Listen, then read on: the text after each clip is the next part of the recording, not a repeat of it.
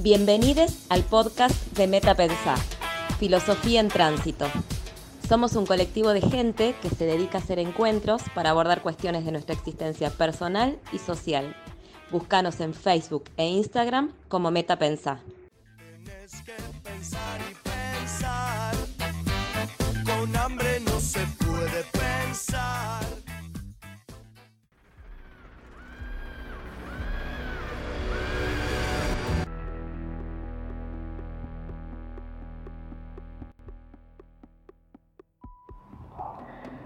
Antes de la pandemia cuarentena, había una puerta casi permanentemente cerrada. Era la de mi habitación.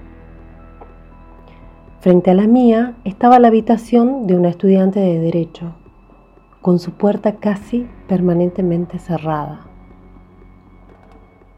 Si la cuarentena nos permitió conocernos, no.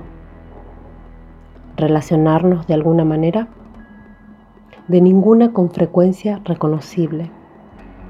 Nos comunicamos entonces, no sé con qué o con quién. Ella vende achilatas en la Plaza San Martín los fines de semana y lo sé porque la he visto allí, no porque haya hablado alguna vez. También sé que los perros de la plaza son sus compañeros de espacio en ese otro confinamiento permanente y obligatorio, el del trabajo. Los trajo un día a la pensión, eran cinco. Guadaña, Justo, Luciego, Otrito que no recuerdo el nombre realmente, y una perrita pequeña y lánguida que se llamaba Miel. Luciego en particular me cayó bien porque debido a los rulos en el entrecejo, sus ojos permanecen ocultos. Para mirar, olfateaba el cielo y parecía alguien que busca las estrellas de noche. Esta comunidad o cierto rumor que pasa entre las cosas, me pregunto, ¿no será una vida?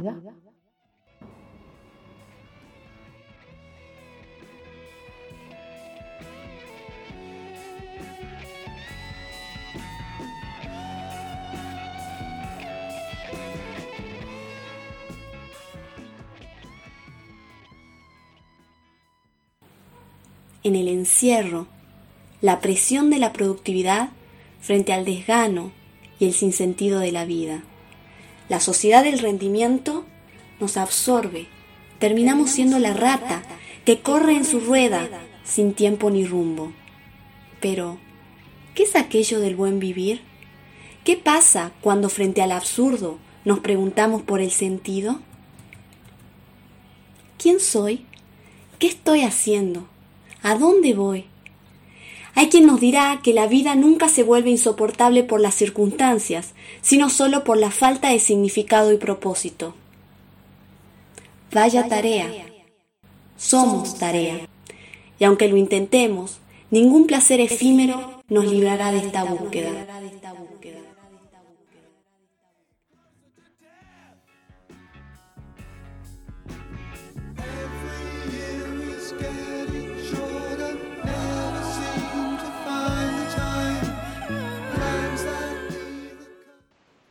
La nada se ha suicidado. Fue la creación su fatal herida. Seamos auténticos, al punto de que al morir habremos nacido. Lo que nos debería espantar son aquellos que carecen por completo de profundidad interior, los que se pierden a sí mismos para siempre, de una manera definitiva aquellos a quienes su falta de vida los devora por completo, aquellos para quienes su existencia real es una forma de muerte en vida, aquellos que no pueden dejar el lecho de muerte en que han nacido. ¿Por qué seguir cuando no hay sangre? ¿Será que no tienen ni siquiera suficientes restos de identidad para ser capaces de renunciar a sí mismos y por tanto ganarse la oportunidad de morir?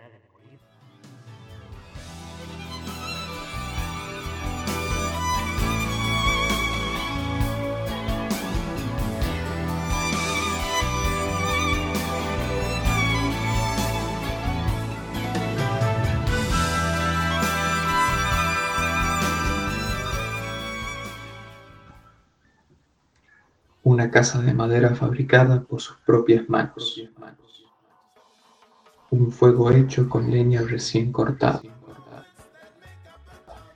Ropa cómoda, gracias a las telas conseguidas en el mercado con el dinero adquirido de los vegetales de su propia huerta. Una caña de pescar para obtener su proteína diaria. Lápiz y papel para su profesión. Dos años de vida, así, en un pantano para uno de los grandes revolucionarios. Duró. Entonces, ¿qué es lo realmente necesario para vivir? ¿Qué necesitamos realmente para vivir bien?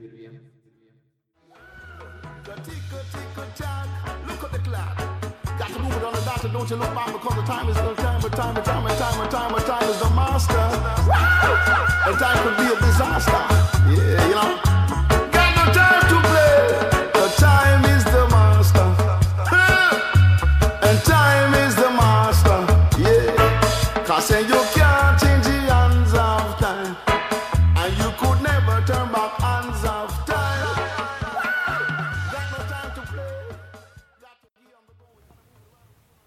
Prioridad es la vida.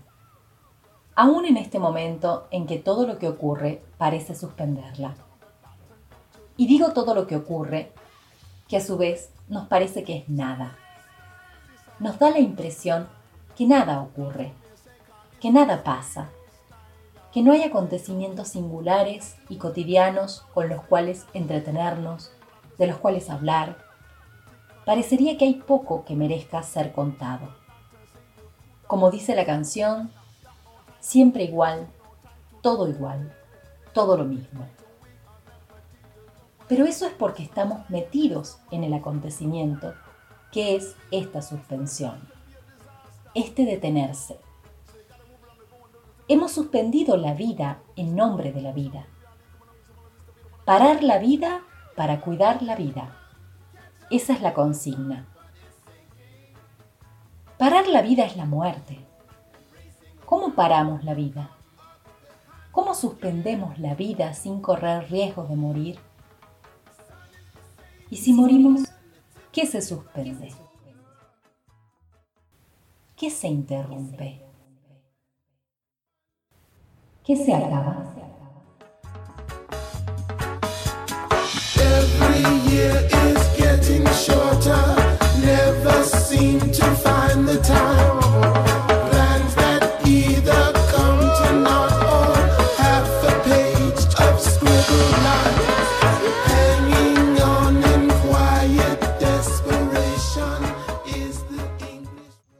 Entre las calles que ya hemos transitado, existen algunas que nunca jamás pensamos recorrer, que se fueron presentando como una aventura apresurada por el ánimo. Otras tantas, por el contrario, fueron estudiadas, planificadas días enteros para no perder sus cruces y diagonales, porque queríamos llegar a ese tan ansiado lugar, ver a esa persona que nos estaba esperando, para sentirla en un beso o simplemente para guardar su presencia en nuestro cuerpo. Caminos que no pueden tener margen de error si queremos precisar en nuestros proyectos. ¿Hay algún camino de todo ese grupo de calles que intentamos caminar que ya tuvo su fin y nosotros aún no lo sabemos? No lo sabemos porque somos indiferentes a nuestro pasado y a todo lo que hemos logrado conquistar. Una certeza se nos asoma después de una tormenta inesperada y cala en lo más hondo. Nuestro momento presente, siempre alborotado, dado vuelta, insoportablemente cambiante, es lo más vivo que podemos palpar. A pesar de eso, la tormenta aún no pasa. Nos asusta el límite al que estamos sometidos porque nos recuerda el dicho que reza que siempre estamos destinados a perder. Los otros pueden ser ante toda pérdida ese amontonamiento que nos reguarde y nos cobije. Planes de vidas que se solapan sin cesar, que se recubren de mirada entre hostilidades y simpatías, con caras repletas de arrugas, colores y hendiduras distintas, cuerpos añosos y juveniles, con gestos propios cargados de temor, desesperanza, resignación o de un optimismo desmesurado que nos amenaza y nos provoca. ¿Podremos algún día hermanarnos entre tanto caos? ¿Haremos de nuestros caminos una ruta posible para convivir juntos?